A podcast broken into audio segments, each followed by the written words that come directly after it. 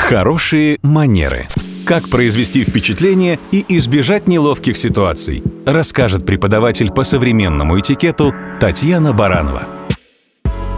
Здравствуйте! Любите ли вы театр так, как люблю его я? Если вы время от времени посещаете храм искусства, то позволю себе напомнить ряд правил хорошего тона, которые принято соблюдать в театре.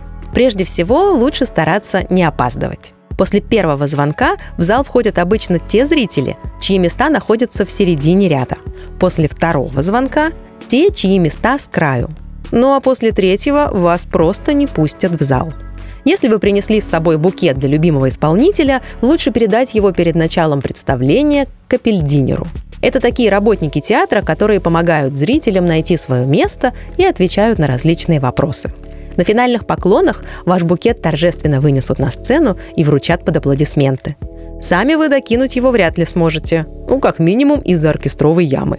Как такового жесткого дресс-кода в театре нет, но все же лучше выглядеть чуть более элегантно и нарядно, чем в повседневной жизни. Потому что это и есть хорошие манеры –